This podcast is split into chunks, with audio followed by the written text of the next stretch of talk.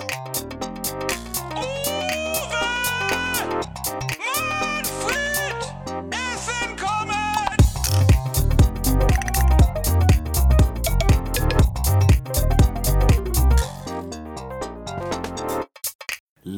Zuhörerinnen, liebe Zuhörer, herzlich willkommen zu einer neuen Folge Geschmacksgeschichte. Wie ihr wahrscheinlich hört, ist meine Stimme wieder ansatzweise gut. Ich habe mich erholt. Ich kann euch wieder zulabern. Ich würde sagen, Und die ist besser als vorher. Viel besser als vorher. also ich habe das Rauchige noch behalten. Vielleicht noch ein bisschen angeschlagen wegen der letzten Tage, weil er wieder Knallgas gegeben. Aber wie ihr schon hört, der Felix ist natürlich auch wieder am Start. Ich bin auch hier genau aus dem wunderschönen Hauptstadtstudio in Köln. Ja, nicht ganz, aber ähm, mehr Hauptstadt als Essen auf jeden Fall. Und genau, 40. Episode haben wir gerade noch drüber gequatscht. Kein großes Jubiläum, aber schön klingen tut es trotzdem. Zum 50. werden wir uns bestimmt irgendwas überlegen. Aber ja, heute macht der Nico für euch den Anfang. Deswegen will ich jetzt auch nicht wieder anfangen mit einer meiner ähm, Zulaberungsaktionen. Deswegen, Nico, das Wort gehört dir. Das ist aber nett von dir, danke sehr. Ähm, Felix, ich habe heute was richtig Geiles vorbereitet. Ein Thema, was mich in den letzten Tagen ähm, im Prinzip eigentlich äh, seit unserem Urlaub äh, begleitet. Nein, ich rede jetzt nicht wieder drüber, mach dir keine Sorgen. Aber ich habe natürlich über das Thema Senf nachgedacht. Mm, prima. Ja, du hast mich, mich ja heute schon heiß gemacht. Wir stehen ja im regen Kontakt und Austausch miteinander und äh, hast mir ja schon gesagt, dass wir uns hoffentlich thementechnisch heute nicht überschneiden. Aber ich glaube, unsere Themen passen in gewisser Weise zueinander. Das wirst du dann später merken. Senf finde ich klasse. Haben wir auch beide einige Geschichten mittlerweile zu erzählen. Ähm, deswegen lasse ich mich gerne von dir in die Welt des Senfes einführen. Also ich, ich freue mich auch natürlich, wenn jetzt jeder Zuhörer, jede Zuhörerin, die die eine oder andere Senfgeschichte auch von uns kennt, sich jetzt freut, auch was über den Senf zu lernen.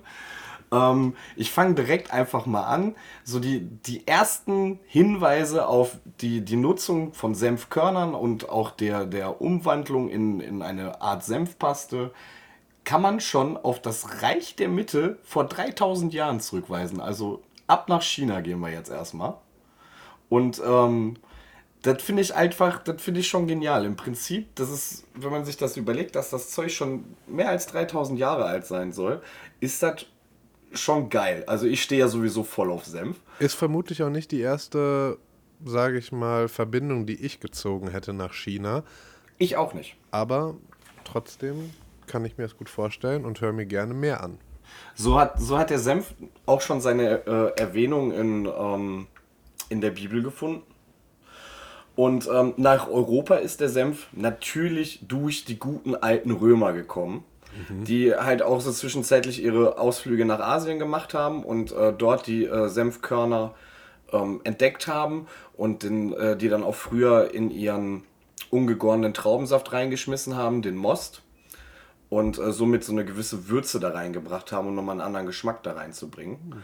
Und ähm, so hat es dann, ist es dann dazu gekommen, dass sich der Senf halt in Mitteleuropa so verbreitet hat. Also dass die Römer das dann halt in, in ihre ähm, Besatzungsgebiete gebracht haben und es überall konsumiert wurde.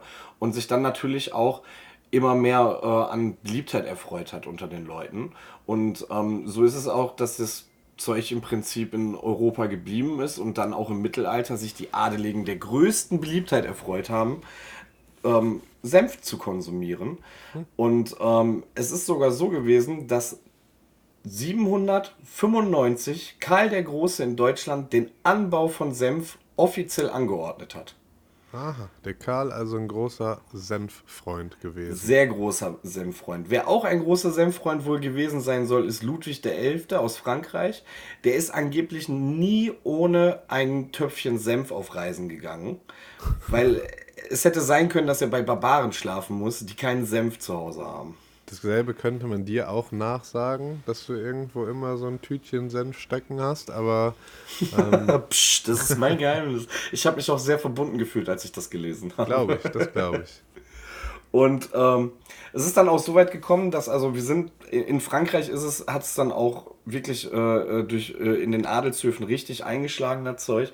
Es ist dann halt auch so weit gekommen, dass im 14. Jahrhundert die Herzöge von Burgund gewisse Qualitätsrichtlinien für Senf festlegten und so auch äh, im Prinzip dann in ähm, Dijon den, ähm, den Grundstein für die Senfmetropole Dijon legten. Also mhm. Dijon-Senf sagt dir was, Ja, oder? das sagt, glaube ich, jedem was.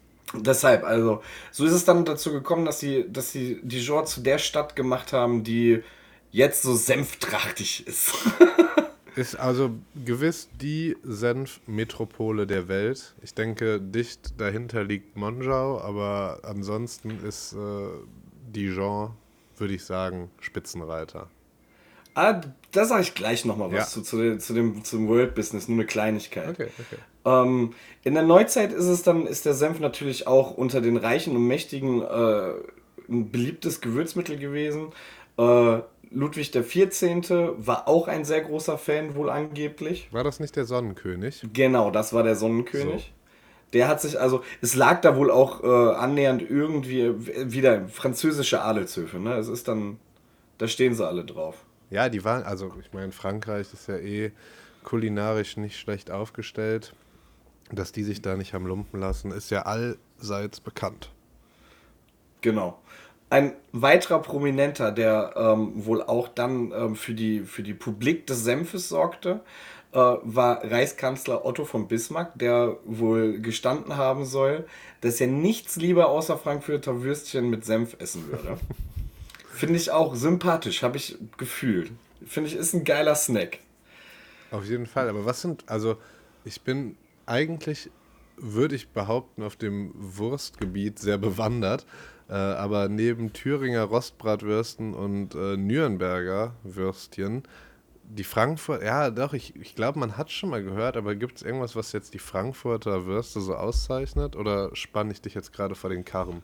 Du äh, spannst mich jetzt gerade von Karren, aber ich würde sagen, also letzten Endes äh, ich, gehe ich davon aus, dass damit gemeint ist, dass er am liebsten eine Bockwurst mit Senf ist. So. Ach, meinst du? Meinst du, ja. Frankfurter Würste sind weiß? Also ich kenne, also wenn, nee, wenn ich dann, nee, stimmt nicht, das sind ja eigentlich Mettwürstchen, oder? Wenn nee, du, du hast recht, du hast recht, das, also das sind ja? so Bockwürstchen. Wiener okay. Kann man auch so nennen. Ah ja, okay, ja gut. Dünne Brühwurst. Eine Brühwurst. Eine Brühwurst mit Senf. Ist aber, verstehe ich. Wenn du da noch eine Scheibe Toast zu kriegst, finde ich geil. Und so hat es dann auch nicht lange gedauert, dass der Senf halt auch in die Bevölkerung gekommen ist. Und ähm, 1726 in Düsseldorf die erste deutsche Senffabrik aufgemacht hat. Jo, stimmt. Düsseldorf ist auch so eine Senfstadt. Stimmt. Deshalb wollte ich sagen, wir haben auch eine Senfmetropole in, in ähm, Deutschland. Rhein. Am Rhein. Boah, ey, dazu muss ich sagen, das fand ich, äh, der, äh, andere Geschichte, aber da bin ich momentan auf Kriegsfuß mit. Mit Düsseldorf? Ja, mit völlig, Düsseldorf. Völlig zu Recht. Also aus Kölner Perspektive ist mir ganz egal, was dein Argument ist, aber da gibt es unzählige. Okay, gut. Akzeptiere ich. Aber müssen wir jetzt nicht vertiefen. So, die erste Senffabrik, also die, die äh, ABB Senffabrik, Adam Bernhard Bergrath, der Gründer, hat äh, dieser Senffabrik seinen Namen gegeben, äh, war im Prinzip dafür verantwortlich, dass der Senf von Düsseldorf über Deutschland, über die Landesgrenzen hinaus äh, sich in der normalen bürgerlichen Bevölkerung äh, etabliert hat und äh, in die Küchen Einzug gefunden hat. Mhm. Und es gibt heute immer noch den ähm, Düsseldorfer Mostert zu kaufen. Ähm, der hat sich so genannt, dieser Senf dann. Ähm, und das ist eh auch ein geschützter Begriff. Der darf nur in Düsseldorf hergestellt werden. Der, dieser, diese Sorte Senf. Diese, diese Sorte Senf, der Düsseldorfer Mostert. Und der hat halt, die Namensgebung kommt daher, dass die Römer früher in ihren Most den Senf, die Senfkörner reingeworfen haben. Mhm.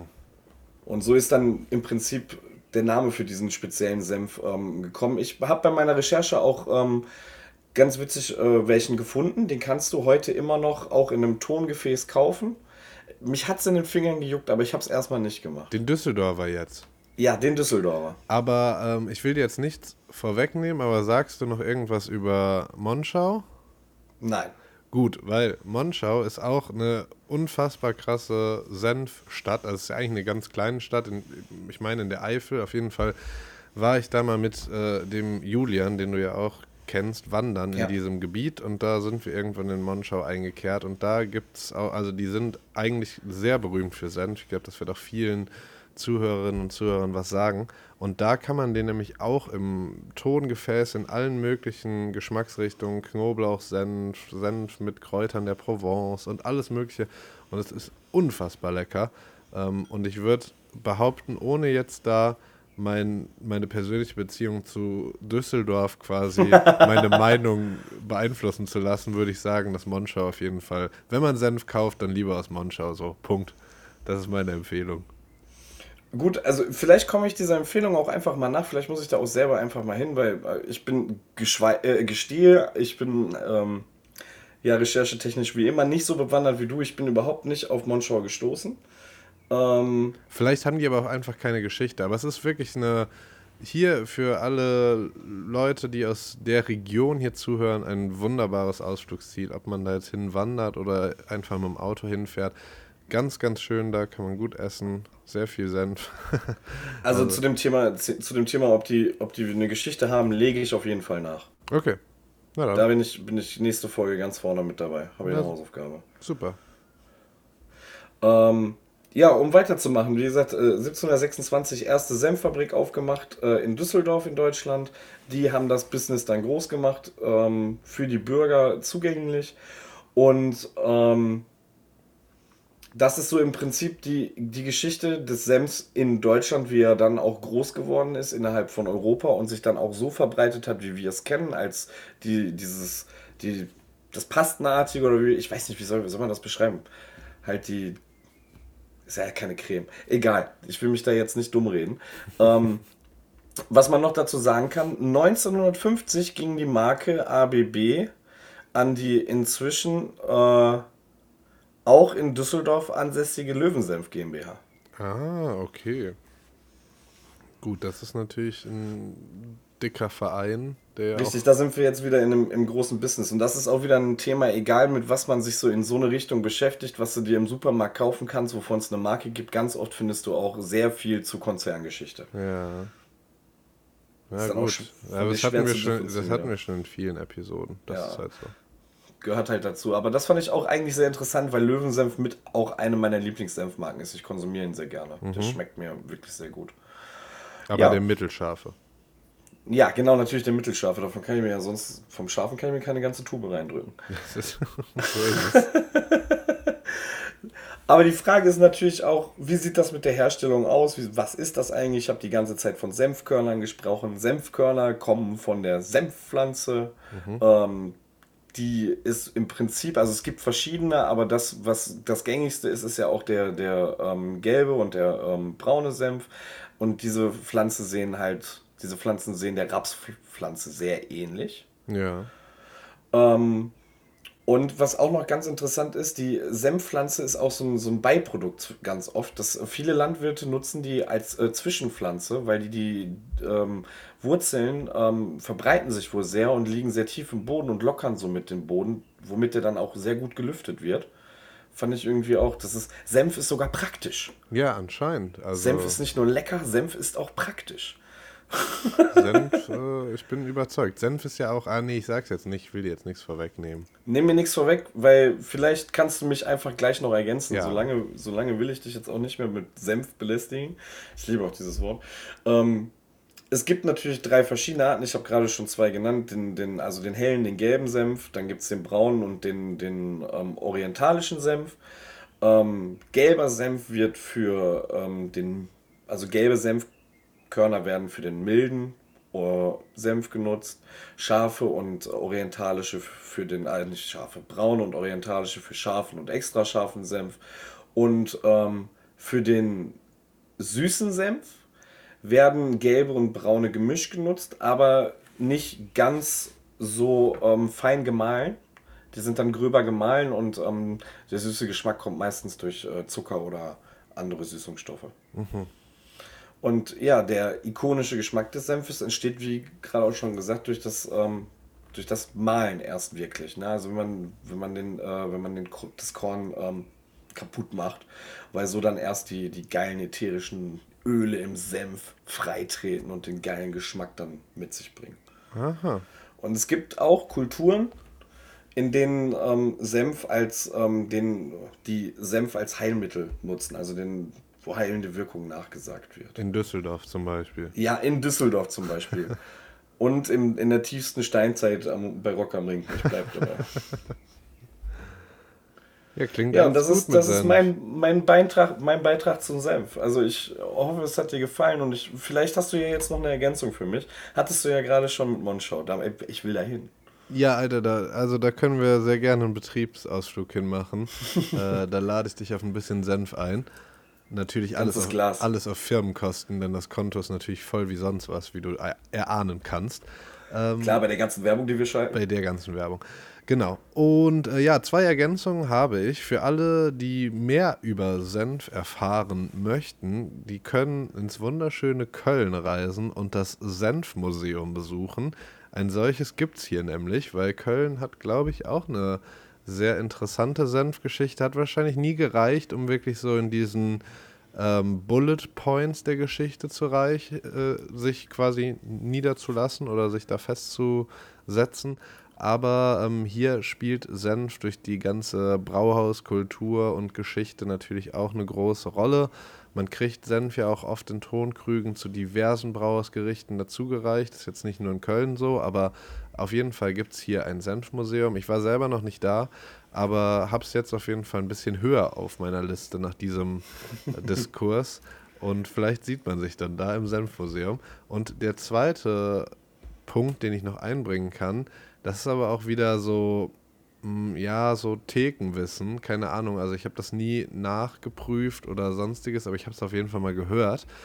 Das ist dir schon mal aufgefallen, dass Senf bei Imbissbuden meistens immer kostenlos zur Verfügung gestellt wird, während für Mayonnaise und Ketchup in vielen Fällen ein Aufpreis verlangt wird.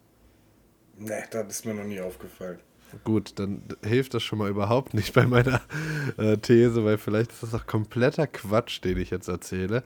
Aber ich hörte mal, dass das so ist. Also mir ist es tatsächlich auch schon aufgefallen, dass ich oft einen Senfspender habe stehen sehen, aber Mayo und Ketchup konnte man halt nicht einfach so sich nehmen, sondern musste man bestellen und auch bezahlen.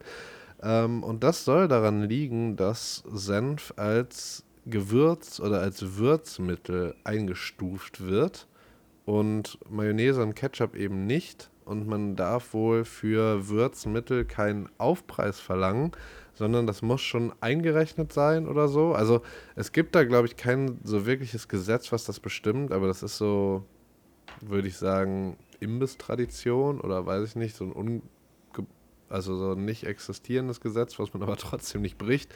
Ich, also so, das wäre jetzt mein, mein Punkt noch, dass Senf irgendwie eigentlich immer for free ist, aber Ketchup und Mayo halt nicht. Das ist eigentlich das Skandalöse daran, denn auch Ketchup und Mayo sollten in rauen Mengen zur Verfügung gestellt werden. da kriege ich immer einen Rappel, wenn ich mir eine Pommes bestelle und dann bezahle ich auch noch für die Mayo extra. Okay. Dann kriegst du so ein kleines Pöttchen. Ich kriege nur 20 Gramm. In diesen scheiß kleinen Säcken ist immer 20 Gramm drin. Ah, Wer, Säcke sogar nur, diese kleinen Beutel. diese kleinen Boah. scheiß Beutel. Wer mit, ist 20, wer mit 20 Gramm Mayonnaise bei einer normalen Portion Pommes auskommt, von dem will ich nichts wissen. nee, aber das, also kann mir keiner erzählen, dass man dann die Pommes genießen kann.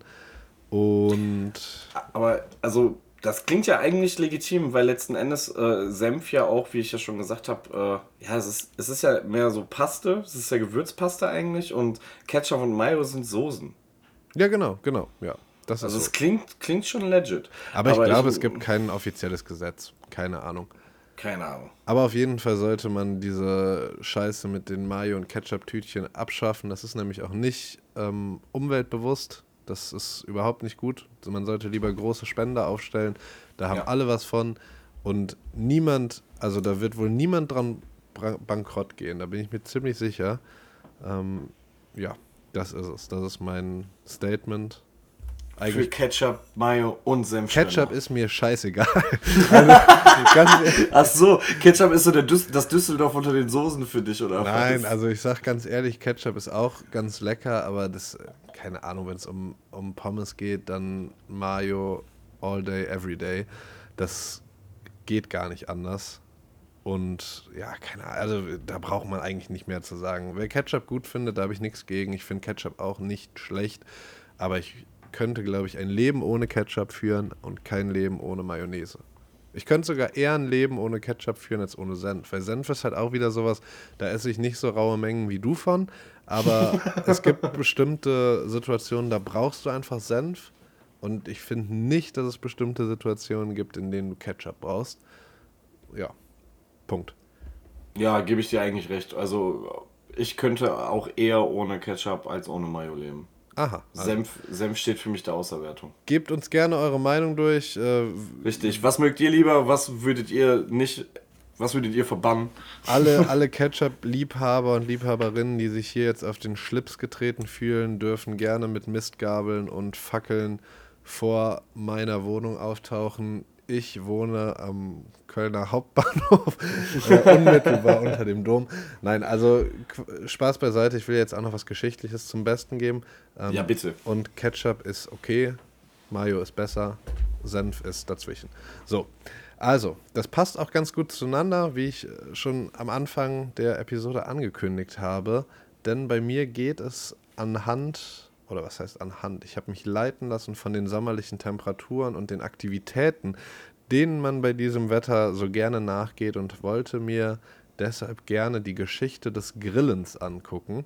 Und da ist, ja, der, Mann. da ist der Senf natürlich auch nicht fern. Nee, und da steht er immer auf dem Tisch. Äh. Da steht er immer auf dem Tisch. Und wie man sich schon denken kann, ist diese Zubereitungsmethode, das Grillen, also oder eher gesagt das Zubereiten von Speisen über offenem Feuer kein unwahrscheinlich junges Phänomen. ähm, man kann davon ausgehen, dass der Mensch quasi seit dem Tag, an dem er das Feuer entdeckt hat, auch grillt. Ähm, ob man das schon Grillen in dem Sinne, wie wir das heute sehen, nennen konnte, sei mal dahingestellt. Aber es wird. Jeder bringt einen Salat mit, eine Soße, Guacamole. Genau, Nudelsalate gab es wahrscheinlich noch nicht so viele Rezepte zu in der Zeit. Aber man kann auf jeden Fall davon reden, dass seit schlappen 32.000 Jahren Speisen über offenem Feuer zubereitet werden, ohne dass da noch irgendwas dazwischen ist. Und das ist in irgendeiner Form auf jeden Fall Grillen. Das hat damals natürlich dann noch etwas anders ausgesehen. Ähm, aber wirklich interessant wird es dann, wenn man so in die letzten 2000 Jahre geht. Das ist ja in vielen Episoden bisher so gewesen. Mhm. Da trennt sich die Spreu von Weizen. Und ganz genau datiert kann man sagen, im Jahre 79 nach Christus konnte man einen interessanten Fund in der, glaube ich, nicht ganz unbekannten Stadt Pompeji machen, mhm. die äh, in der Zeit natürlich vom Vesuv überrollt wurde, der Vulkan, der dort ausgebrochen ist und äh, der die Stadt quasi mit Lavaschlamm zugedeckt hat. Das ist eine sehr tragische Geschichte, aber für Archäologen und Historiker ist das ganz plump gesagt ein feuchter Futter, Traum. Ja, das ist astreines Futter, die für das wirklich. Das äh, ist bis heute eine Fundgrube für alle möglichen Dinge aus der damaligen Zeit und ein Gegenstand, der für uns in dieser Episode recht interessant ist, den man dort ausgegraben hat, ist ein richtiger Grillrost aus Metall. Und das ist tatsächlich sehr fortschrittlich. Ähm, werdet ihr in den nächsten Minuten feststellen, dass dieser Grillrost schon aus Metall war. Aber da sind die Römer ja auch durchaus bekannt für ja. teilweise viel fortschrittlicher schon gewesen zu sein als äh, andere Kulturkreise. 100 die Jahre. Fußbodenheizung. Ja, die hat, also den, denen ging es nicht schlecht. Das kann man auf jeden Fall so sagen.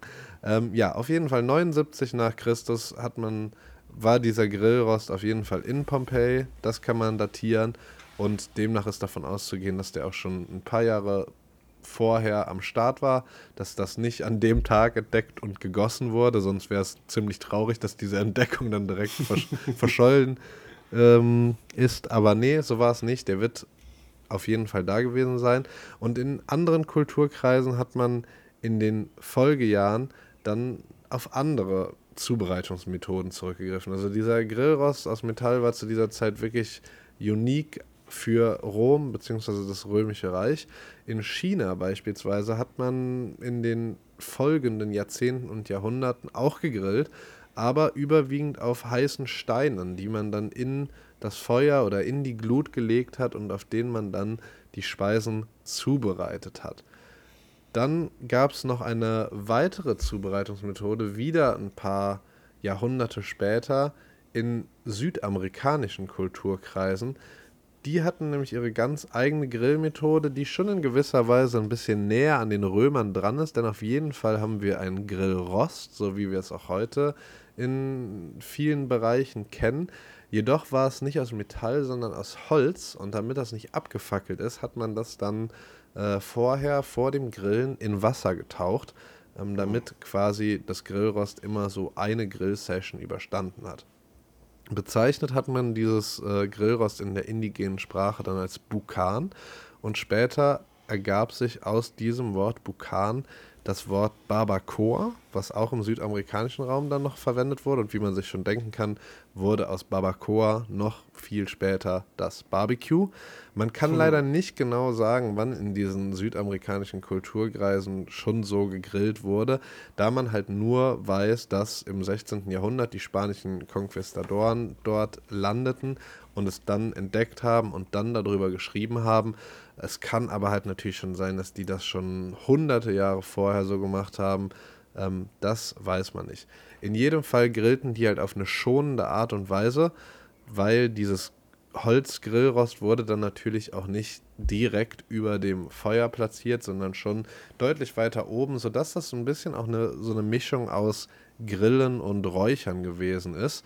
Und man hat vor allem Fische und Hühner vorerst darauf zubereitet und nach der Ankunft der spanischen Konquistadoren dann auch Schweine, denn jene haben die Spanier erst mitgebracht nach Südamerika, also in die neue Welt. Und äh, erst dann haben diese indigenen Völker vor Ort dann angefangen, auch Schweine zuzubereiten. Und das hat sich. Gutes Spanferkel. Ja, also die hatten auf jeden Fall dann Bock darauf, denn neben Fisch und Huhn wurde das relativ schnell zu einer sehr beliebten Grillsorte, Grillfleischsorte.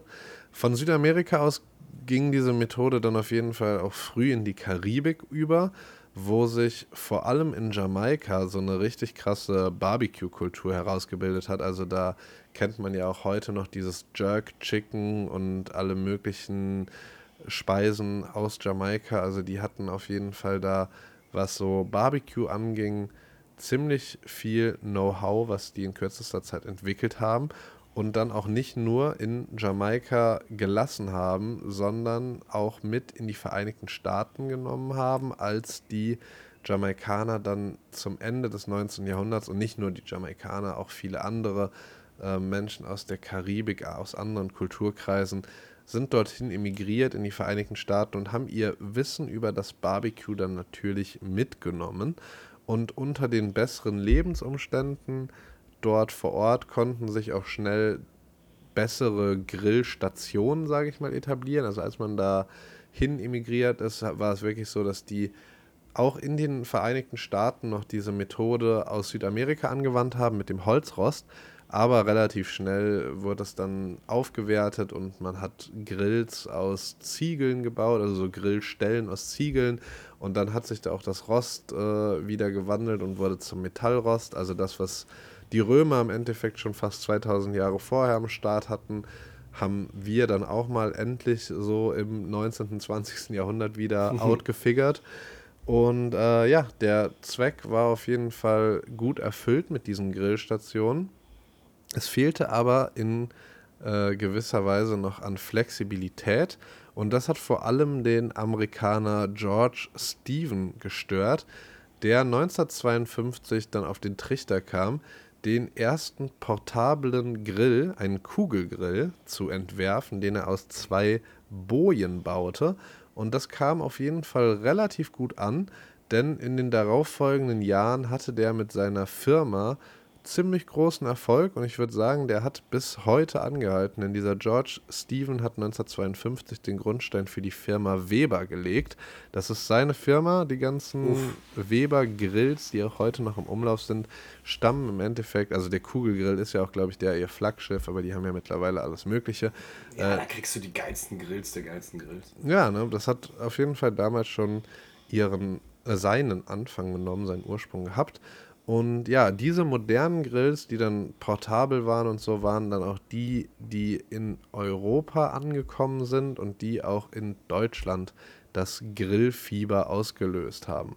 Ähm, wie wir wissen, sind wir in Deutschland auf jeden Fall große Würstchenfreunde. Deswegen musste ich auch eben schon schmunzeln, als du das mit den Frankfurtern ansprachest, weil ich äh, hatte natürlich auch ein bisschen nachgelesen über eben die Nürnberger Würstchen, also diese kleinen und die auch sehr beliebten Thüringer Bratwürste. Und die wurden zum Beispiel erstmals 1404 erwähnt, also schon sehr früh im Endeffekt letzten Jahrhundert des Mittelalters, wenn man das Mittelalter bis dahin datieren will. Das ist ja auch sehr umstritten in der Forschung, aber ich würde eigentlich schon sagen, dass bis zum Jahr 1500 Mittelalter war. Deswegen 1404 Spätmittelalter. Da stammen die ersten Aufzeichnungen von Thüringer Bratwürsten her. Nur war das Grillen im Mittelalter und auch in der frühen Neuzeit in Europa noch nicht sonderlich beliebt, da Fleisch halt ohnehin eher von den gehobenen Schichten verzehrt wurde und dann wurde es halt da in den Hofküchen zubereitet. Wir hatten da ja schon letzte Woche mit den Färbern drüber gesprochen. Es war zwar so, dass auch die einfachen Leute im Mittelalter Fleisch zur Verfügung hatten, aber die haben halt die besten Stücke immer verkauft und sich eigentlich nur das äh, Schlechteste zubereitet, was dann halt auch sehr fettreich war. Und natürlich wäre es möglich gewesen, über offenem Feuer Speisen in der Zeit zuzubereiten. Das wäre jetzt auch nichts, wo die Leute damals nicht drauf gekommen wären. Aber besonders für die einfachen Leute war es dann halt so, dass die einfach auch keinen Bock hatten, das Fett des Fleisches zu verlieren. Weil wenn du Fleisch über offenem Feuer zubereitest, ja, dann tropft das Fett natürlich auch ab. Schmilzt dir weg. Und äh, dann hast du da deutlich weniger von. Und wenn im Endeffekt jedes Gramm zählt, dann machst du das nicht so gerne. Deswegen ist diese Grillkultur halt erst relativ spät in Europa wirklich groß geworden, ähm, hat sich dann aber, wie wir heute wissen, wie ein ja, Lauffeuer verbreitet. Und auch in anderen Ländern war es so, dass das auf jeden Fall Anklang gefunden hat und sich dann alle möglichen Grilltrends ausgebildet haben. In Japan war es beispielsweise so, dass, oder ist auch immer noch heute so, dass das Yakitori eine sehr beliebte Variante ist. Ähm, hat man vielleicht auch schon mal gehört oder gesehen, wenn man beim Japaner essen war, das im Endeffekt die ähm, Zubereitung von verschiedenen Sachen wie Fleisch, Fisch oder Gemüse auf Holzspießen, also alles wird aufgespießt und gegrillt über Holzkohle.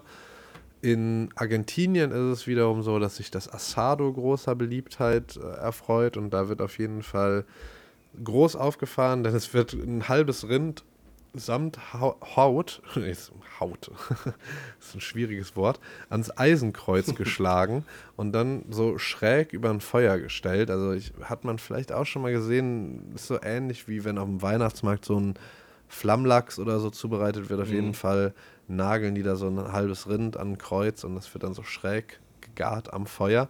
In, in, Spanien ist es wiederum so, dass man am liebsten auf der Plancha grillt. Das ist eine gusseiserne Platte. Also es ist im Endeffekt dann mehr so ein ja, heißer Herd. Also es wird zwar auch über offenem Feuer gemacht, aber es ist halt eine gusseiserne Platte dazwischen. Aber Und alles über Feuer, Kohle, ähm, Gasflamme, ist ja auch Feuer, ist Grillen. Ja, theoretisch schon. Das ist so. Es sei denn, du hast da ein Herd stehen, der Gasbetrieb ist. Das ist kein Grill. Aber ja, dann, also man könnte ja dann noch wieder streiten mit Elektrogrill und weiß ich Ey, Mann, nee. Ja, also, Sowas gibt es nicht. Pass auf, ich habe noch einen letzten Punkt, dann können wir Sorry. die Diskussionsrunde öffnen. Nee, ist alles gut, das ist nur noch eine Kleinigkeit, ist auch eigentlich ziemlich selbsterklärend. Ähm, in den USA hat sich natürlich das mit dem Grillen auch nicht wieder gelegt. Ähm, die sind da große Freunde vom Barbecue und vom Smokern. Das ist ja auch mittlerweile sehr verbreitet. Auch hier machen das viele Leute. Ist auch sehr, sehr, sehr delikat. Ähm, auf jeden Fall wird das Grillgut da zumeist mit heißem, aromatisierten Rauch gegart. Ähm, da gibt es jetzt bestimmt den oder die eine oder andere Zuhörerinnen und Zuhörer, der deutlich mehr Ahnung vom Smokern hat als ich und äh, denkt, was labert der, aber so in, in die Richtung geht es auf jeden Fall und alles weitere, denke ich, ist Fachsimplei. Aber ja, das ist so der kleine, kleine Grundriss vom, von der Grillgeschichte. Äh, auf jeden Fall interessant, vor allem das mit den Römern finde ich Ähm, und okay, so waren wir mal wieder ganz weit da vorne dabei. Ne? Also, ich meine, bei mir sind sie das schuld, dass sie, dass sie den Senf nach Europa gebracht haben. Und bei dir haben sie das Grillen erfunden. Das ist eigentlich, das passt wie die Faust aufs Auge. Du hattest vollkommen recht. Die waren einfach eine grandiose Hochkultur mit einem extrem krassen Netzwerk. Also die Römer auf jeden Fall immer wieder können wir denen dankbar sein, was die so gemacht haben für diesen Podcast, denn die äh, geben uns guten Stoff jedes Mal. Richtig guten Stoff. Aber was ich sagen muss, also äh, ich war gestern selber noch grillen. Das ist halt auch mit einer der Gründe, warum ich ähm, auf den Senf gekommen bin. Natürlich auch, dass ich die letzten Wochen eigentlich fast nur an Senf denken musste, weil einfach so viel Scheiße passiert ist. Aber, ähm, aber die Sache ist halt, ich hatte dann halt auch kurz ans Grillen gedacht und ich finde geil, dass du es dass auch gemacht hast. Ähm, was mich noch so interessiert, hast du vielleicht, also was mir jetzt gerade auch noch in dem Zusammenhang in den Kopf gekommen ist, sind diese, ähm, ich weiß nicht, woher sie kommen, asiatischer Raum, ähm, Restaurants, wo auch du auch so Tischgrills hast. Ja, ja, das ist äh, koreanische Grillmethode, Bulgogi nennt sich das. Ähm, mhm. Das hätte man bestimmt auch noch mit reinnehmen können, aber es ist halt, also theoretisch kannst du, ich hatte jetzt Spanien, Argentinien, was noch, Japan, jedes Land hat irgendeine Grill-Eigenart. So, jeder macht irgendwas anders. Bulgogi ist auf jeden Fall auch sehr cool. Da kann ich jetzt, habe ich nichts recherchiert. Ich weiß aber, wie du schon sagst, dass das mhm auch an Tischgrills und die sind, meine ich, sogar auch Holzkohle betrieben und sind halt einfach mit so krassen Lüftungssystemen ausgestattet, sodass man das im Restaurant machen kann. Und dann werden da meines Wissens nach zumeist äh, sehr dünne Rindfleischstreifen drauf gemacht. Aber ähm, ich lasse mich da auch gerne eines Besseren belehren, wenn jemand da noch mehr Ahnung hat, gerne noch Input liefern, aber kann man sich gönnen. Also Bulgogi gibt es auch hier in Köln zum Beispiel zwei Restaurants. Ähm, warum nicht? Und Boah, was. Ey, das, ist, das klingt auch schon wieder. Ich, also, sowas kenne ich ja irgendwie auch nur aus dem Fernsehen, Film, sonst was. Und das. Boah, sowas äh, klingt halt mega interessant. Ist auch so lecker. Ich bin dir ins Wort gefallen. Nee, alles gut. Ich wollte nur noch äh, aufklären, was unsere, was hinter unserer Senfgeheimniskrämerei steckt. Ja, warte, nee, bevor du, bevor du mit der Senfgeheimniskrämerei. La, la, lass mich kurz sagen, ich, mach, ich, okay. ich will hier niemanden. Also es sind halt einfach. Das ist, ich denke mal, das kann man sehr äh, oberflächlich sagen und niemand fühlt sich auf den Schlips getreten. Bei Rock am Ring sind einfach diverse Eskapaden mit Senf passiert, ähm, die interessant waren, die auf jeden Fall neue Perspektiven zu diesem Würzmittel geliefert haben und auch zum Konsum dieses Würzmittels. Und dabei wollen wir es erstmal belassen, weil das ja auch nicht in unserer ist es nicht unsere Aufgabe, diese Sachen zu verraten und auszuplaudern. Aber ja, Senf kann man auf jeden Fall interessant verzehren. Ja, auf jeden Fall. Auf normale Wege und so weiter. Aber äh, was mir. was mir noch zum, zum Grillen eingefallen ist, ne? Also wie du schon sagtest, ne, ist irgendwie gefühlt hat ja jede Kultur seine Möglichkeit, irgendwas zu grillen. Weil ähm, ich habe jetzt gerade halt auch an, an den orientalischen Raum gedacht, wo dann ähm, Spieße über Holzkohle auch gegrillt werden ne? und du dann halt, keine Ahnung, Köftespieße und solche Sachen, die dann über Holz, Holzkohle ge gemacht werden. Mhm. Ähm, die, die, also ich glaube, Grillen ist halt auch wirklich eine der geilsten Methoden, Speisen zuzubereiten. Also warm zuzubereiten. Die, die es hergeben. Ne? Also Fleisch, Gemüse, Grillkäse, solche Sachen. Ähm, äh, ich bin ein Riesenfan, deshalb freue ich mich, dass du, dass du mich heute so erleuchtet hast. Und ähm, ich finde krass, dass es wirklich auch schon wieder auf die Römer zurückzuführen ist. Ja, auf jeden Fall teilweise. Ne? Es ist, ähm, ist ja immer so, aber ich bin da auch ganz bei dir, dass ähm, auf jeden Fall Grillen ja eine der, mh, hm, wie soll man sagen, eine der Koch- oder Zubereitungsmethoden ist, die abseits vom Würzen oder allen möglichen Mitteln, die man hat, Speisen Geschmack zu geben, ist Grillen auf jeden Fall eine Zubereitungsmethode, die Speisen auch in gewisser Weise einen bestimmten Geschmack gibt. Und äh, ja, diese Recherche, die ich da angestellt habe, hat auch vor allem eins bei mir bewirkt, nämlich extrem Bock auf Grillen. Und äh, ich wünschte, ich könnte dem heute noch nachkommen, aber irgendwie ist es natürlich in der Stadt nicht immer ganz einfach. Ähm, deswegen muss ich mal gucken, ob ich mir den Traum noch erfüllen kann. Ja, sonst besorgst du dir halt irgendwas, wo in einem Laden gegrillt wird.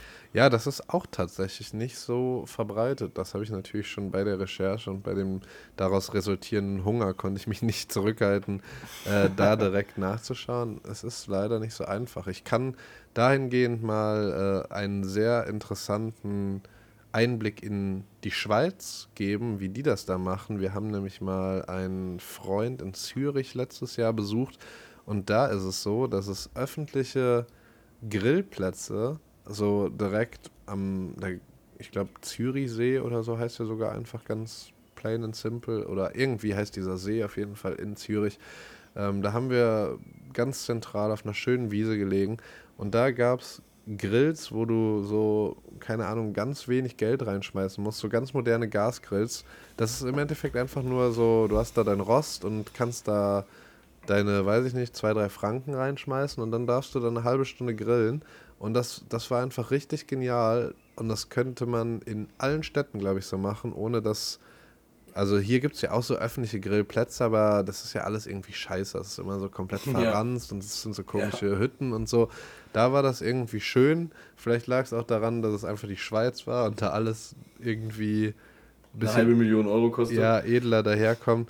Aber es war echt, also wir waren da einen Tag lang und da kamen immer wieder Leute mit Kühlboxen, haben ihr Geld da reingeschmissen, haben so richtig dick aufgefahren, schön gegrillt, halbe Stunde, dann waren die wieder weg, dann kamen die im nächsten.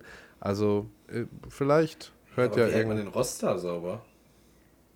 Kann man, man das ist so drunter? Common Sense halt irgendwie. Also du, die Leute gehen, kommen und gehen und hinterlassen das halt okay, ne? Also klar ist es wenn du, also wir haben da auch viele gesehen, die dann, bevor die ihr Zeug da draufgelegt haben, haben die nochmal alles irgendwie mit Alufolie abgedeckt. Aber es sah jetzt nicht irgendwie schmierig oder so aus. Okay.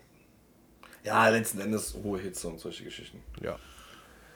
Ja, also das äh, könnte man auf jeden Fall besser machen, aber ist ja nur so eine Idee. Nur so ein Vorschlag. Nur so ein Vorschlag. Und äh, ja, ansonsten hast du noch was auf Lager? Erstmal nicht. Ich hatte ja eigentlich versprochen, ja, was heißt, ich hatte das eigentlich versprochen? Ich habe das versprochen, deswegen mache ich das jetzt auch noch. Ich habe nämlich auch mal reingeguckt. Ich weiß jetzt nicht, wie spannend das ist, aber wir können ja immer damit jetzt einfach abschließen. Das sind ja nur 10 Sekunden, 15 Sekunden. Du hast dir ja gewünscht, dass wir wieder was von der Henriette Davides hören. Ja. Ähm, und deswegen lese ich jetzt einfach in meiner feinsten Vorlesestimme das Rezept für Biersuppe mit Brot vor. Man schneidet vier bis sechs Scheiben altbackenes Brot in kleine Stücke, setzt es mit zwei Flaschen Braunbier und einem Teelöffel Kochkümmel auf und lässt es verdeckt kochen, ohne viel zu rühren, bis das Brot weich ist. Nun rührt man die Suppe durch einen Durchschlag, tut ein Stück Butter und nach Geschmack Zucker und Salz daran und lässt die Suppe noch einmal aufkochen. Ende. Das ist die Biersuppe mit Brot. Äh, also ein okay. sehr simples Rezept. Und äh, ja, wer Bock hat, kocht das nach. Biersuppe war bis nicht allzu langer Zeit vorweg, voraus. Nee, ganz komischer Satz, den ich versucht habe zu bauen. Biersuppe war sehr beliebt und das ist nicht so lange her. Und, wir holen ähm, sie zurück, Leute, kommt schon. Vielleicht, vielleicht kochen wir die ja mal und dann berichten wir euch. Auf jeden Fall ist es wieder eine sehr schöne Episode gewesen. Ähm, wir wissen, dass bei dem geilen Wetter momentan natürlich nicht immer Zeit ist, um Podcast-Episoden zu hören, aber trotzdem sind wir euch umso dankbarer, dass ihr dem nachkommt. Wir können uns überhaupt nicht beklagen und freuen uns sehr über euren Zuspruch und äh, ja, hoffen, dass das so bleibt. Und wenn euch irgendwann mal irgendwas nicht passt, dann gebt das einfach durch, denn wir sind ja gewillt, uns zu verbessern. Wir wissen, dass wir nah an der Perfektion sind, aber selbst wir das äh, noch nicht erreicht haben. Und deswegen kommt gerne auf uns zu. Und äh, ansonsten gehabt euch wohl. Tschüss.